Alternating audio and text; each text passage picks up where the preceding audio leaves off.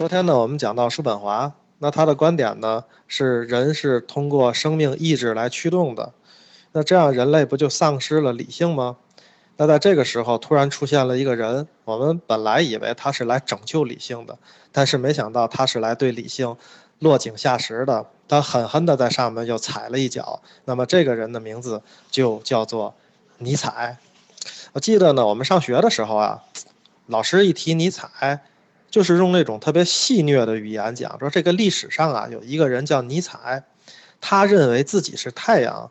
然后我觉得呢，基本上当时全班大部分同学只要听了这句话，都会惊讶，为什么这个人会有如此狂妄的想法？所以老师呢一般会故意停顿一下，然后呢抖个包袱，说结果他疯了，然后学生们呢就会哄堂大笑，老师呢也为自己的幽默感洋洋得意。那这个时候呢，那就不再提尼采了嘛，继续讲他的课。那么我觉得呢，对很多的同学来讲，对当时听过这句话的人来讲，那我们留下了一个尼采的印象，就是自大狂、神经病。那我觉得呢，基本上这辈子我们就不会再去多了解或者多想了解这个人的一丝一毫了。是啊，在我们的人生当中，有太多比了解一个已死的疯子更重要的事儿，对吧？凡是我们不能理解的，那就把它当成精神病就算了，对吧？比如说我们生活当中讲唯心主义，对吧？在我们想的就是神经病，怀疑主义也是，尼采还是神经病。那么事实上来讲呢，如果我们把他们都想成神经病。我们才发现，那我们的世界才简单，才可爱嘛。要不然的话，满处都是怀疑，太复杂了。但是今天我们就要扒一扒尼采的事迹，他的八卦，还有他的理论。尼采呢，大概是二十一岁的时候读过这个叔本华的《作为意志和表象的世界》，然后呢，他极其崇拜叔本华，甚至呢，都模仿那种叔本华非常有规律的生活。当然我们。前面讲过叔本华，他那种有规律的生活，甚至接近于病态。而且他在参军的时候，曾经就把一张叔本华的照片放在自己桌子前面，一遇到困难的时候就喊“叔本华救救我”。所以来讲呢，在哲学上，尼采肯定是站在叔本华那边的。那么呢，尼采呢，他小的时候呢，事实上来讲呢，一直生活在一群女人中间。虽然说呢，他的全部理论里面，后面我们会讲到他是歧视女人的，当然叔本华也歧视女人，对吧？那么尼采歧视女人呢，其实可能大多是因为觉得女人不会成为强者吧，因为一会儿我们会说到他的理论，对吧？当然他还是很亏心的，因为他一生呢全赖这些女人的照料，除了他的妈妈，后来就是他疯了以后，他的妹妹照顾他。那叔本华呢也对女性有偏见，但是呢那个是两个概念，叔本华呢大概是觉得。就是说，就是这么讲，说一个人呢，如果，呃，他在他的发展当中受到阻碍或者受到诱惑，那么基本上来讲呢，这种事情就全赖在女人的身上。大概呢，类似于说中国的帝王呢搞砸了一个国家呢，就说是红颜祸水，这都是女人害的。叔本华呢，实际上来讲呢，大概是这样的一种思路。那这两个人啊，经常被人误解。那我在这里呢。再说一句，其实呢，叔本华一般被人认为是一个什么呢？悲天悯人的慈祥老头儿，不是他的生活中非常的暴躁和刻薄，而且他曾经呢，因为一个女邻居呢，在这个经常发出噪音，他居然把这个女邻居从楼上扔了下去，最后呢摔成残疾了。这个官司呢打了好多年，他也付出了很多的这种赡养费。那么直到这个女邻居死呢，他还很刻薄的。去写下了一句话，叫做什么“老赴死”，然后呢是什么什么解脱来着？那个我忘记了。然后呢，尼采呢，我们一般啊认为他的形象是一个放荡不羁的狂人，其实不是。在生活当中，尼采是一个温和的智者。那么尼采呢是一个充满激情的人，他喜欢音乐，然后呢喜欢爬山，然后呢他跟瓦格纳呢。还是一个特别好好的要好的朋友。其实呢，尼采认识瓦格纳的时候呢，瓦格纳已经是这个叫做如日中天吧。尼采呢还是一个无名小卒。那尼采特别崇拜瓦格纳，然后那时叫什么大宝天天见，对吧？就是说每天都要见到瓦格纳，瓦格纳有活呢他就跑帮着跑腿儿。据说呢，他帮瓦格纳还跑腿买过什么丝质的内衣啊等等的这些事儿。然后呢，正好瓦格纳跟尼采一样非常喜欢叔本华，所以这俩人呢都受到了叔本华的影响。所以他们两个人呢，虽然年龄差距很大，但是还是结成了深厚的友谊。到这两个人之间呢，还有一个女人叫科西玛，估计呢有的人也知道，这个科西玛呢是李斯特的私生女儿。瓦格纳跟李斯特可就差两岁啊。换句话讲，他是这个科西玛父亲辈的人，但是呢，科西玛很喜欢瓦格纳。科西玛呢，最初呢是跟彪罗结婚的，婚后呢就经常跟瓦格纳私会，还给瓦格纳生下好几个孩子。那么后来呢，这个真是架不住这个科西玛铁了心了，那么那个彪罗呢就同意跟科西玛离了婚，这样瓦格纳就和这个科西玛在一起了。转回来说尼采呢，瓦格纳经常去劝尼采说：“你赶紧结婚吧，你看你多大岁数了。”尼采就一直没理这茬。那么为什么呢？实际上，因为尼采一直暗恋着科西玛。当然，他给那个科西马写过这个白条子，但是对方没有搭理他。后来呢，这个两个人理念不太一样，尼采跟瓦格纳呢就分道扬镳了。三十八岁的时候呢，尼采找到了新的伙伴，大家也知道这个人呢叫做沙乐美。那么，昨天咱们的群友还说呢，这个沙乐美呢是一个可以让这个思想家怀孕的女子。那么事实上来讲呢，沙乐美呢是后来被尼采的妹妹出来搅局，然后呢，这个两边都说这个对方的坏双方的坏话，最后呢把他们拆散了。然后呢，再说尼采的身体啊，其实他从小就挺弱的，这个经常生病。后来呢，他当骑兵的时候呢，在训练中还受了伤，动了手术之后呢，也留下了病根儿。据说好像他还有梅毒这样的症状，但是这只是据说啊。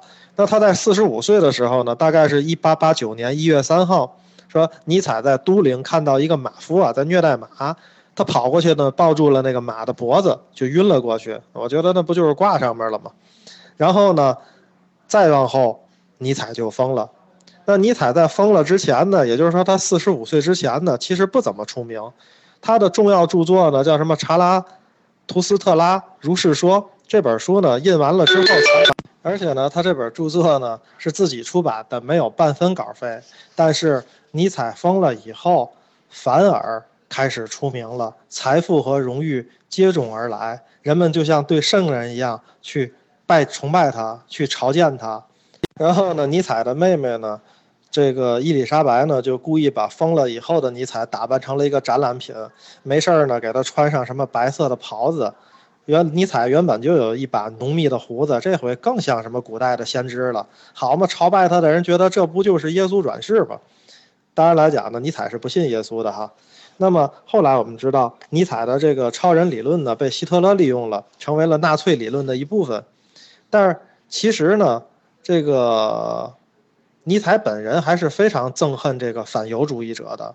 那么，尼采的妹妹呢，就把尼采的学说变成了种族主义、国家主义的武器，而且法西斯们纷纷拜在他的门下。尼采的妹妹伊丽莎白八十五岁的时候，墨索里尼还致贺电，特地送了两千里拉过来。然后呢，希特勒呢，甚至暂时中断了竞选活动，专程去看他。尼采的妹妹。这个伊丽莎白去世的时候，希特勒带着大批的纳粹党人参加他葬礼。那么尼采的他的哲学到底是什么样的呢？那我们就说一下，叔本华呢讲物自体是有生命意志的，而尼采呢把它改造成了叫做权力意志。那么这个权力意志这个词呢，容易比较容易产生误解。那么事实上来讲，那么简单的说呢，是指那种想让自己变得更强大、更强壮。更富创造力的欲望，而不是指我们生活中的那种政治权利。那么尼采呢，把人啊分成两部分，一部分呢叫强者，一部分呢叫弱者，对吧？强者的特征呢就是什么？勇于进取，勇于牺牲，善于创造；弱者呢则相反，就是胆小啊、保守啊，然后善于嫉妒啊、虚伪啊。那么事实上来讲，尼采是非常反对人人平等的。他觉得呢，强者看待弱者就应该像人看待猿猴一样。那么事实上来讲呢，这个就不应该让猿猴和人进行一起混居。所以呢，同理，尼采把道德呢也分成了两种，一种呢属于弱者的道德，他给个起名字叫做这什么，这个畜群道德，那么是畜生的畜，群体的群，这个道德表面上呢表现出来了仁慈啊、谦卑啊、平等啊，事实上不是这么回事儿。事实上来讲呢，他讲是弱者啊，因为他感到恐惧，所以呢他又自私。所以呢，他就强调同情和分享，希望呢强者给弱者能分一杯羹。换句话讲呢，就是这个弱者呀，他其实呢妒忌成性，看别人有什么，自己也想有什么。其实呢，尼采的这种想法啊，跟当时呢这个法国大革命有非常大的关系。因为当时法国大革命呢，大家可以查一下百度哈。那么事实上呢，是那个雅各宾派。以民主之名进行了恐怖的统治和血腥的屠杀，真的把欧洲的那个法国的贵族算是杀光了。所以这样很多欧洲的思想家呢看到了这种多数暴政的危险，所以呢尼采反对宗教，对吧？对他们来对宗教来讲呢，这个如果你这个信徒遇到跟他师傅说的不一样的，立即就会惊慌失措，而且呢说你堕入了魔道，你是要下地狱的。不要说了，我不想听。对吧？你快点忏悔，这是我们所遇到的。所以尼采呢说一句话讲，这种来自于迷信的自私自利，只想祈求讨好献媚，通过这种方式来获得舒适的来生。那这种人呢，其实就是弱者的道德。他们根本就没有想过要靠自己的力量去努力、去奋斗、去争取、去改变今生现世的命运。那这种人难道不可憎吗？那么尼采说的第二种道德呢，当然就是强者的道德了。咱们说了嘛，他是分了一个强者和一个弱者。强者的道德鼓励人们积极进取、特立独行，崇尚强大，鄙视软弱，那么勇于创新，拒绝平庸，代表了那种积极的一面。其实这和什么有关呢？这个和尼采当时所处的时代，西方呢正在自由经济崛起，也有很大的关系。你想嘛，自由经济强调什么呢？强调强者为王嘛。只有这样的价值观呢，才能充分发挥、充分发挥自由经济的优势。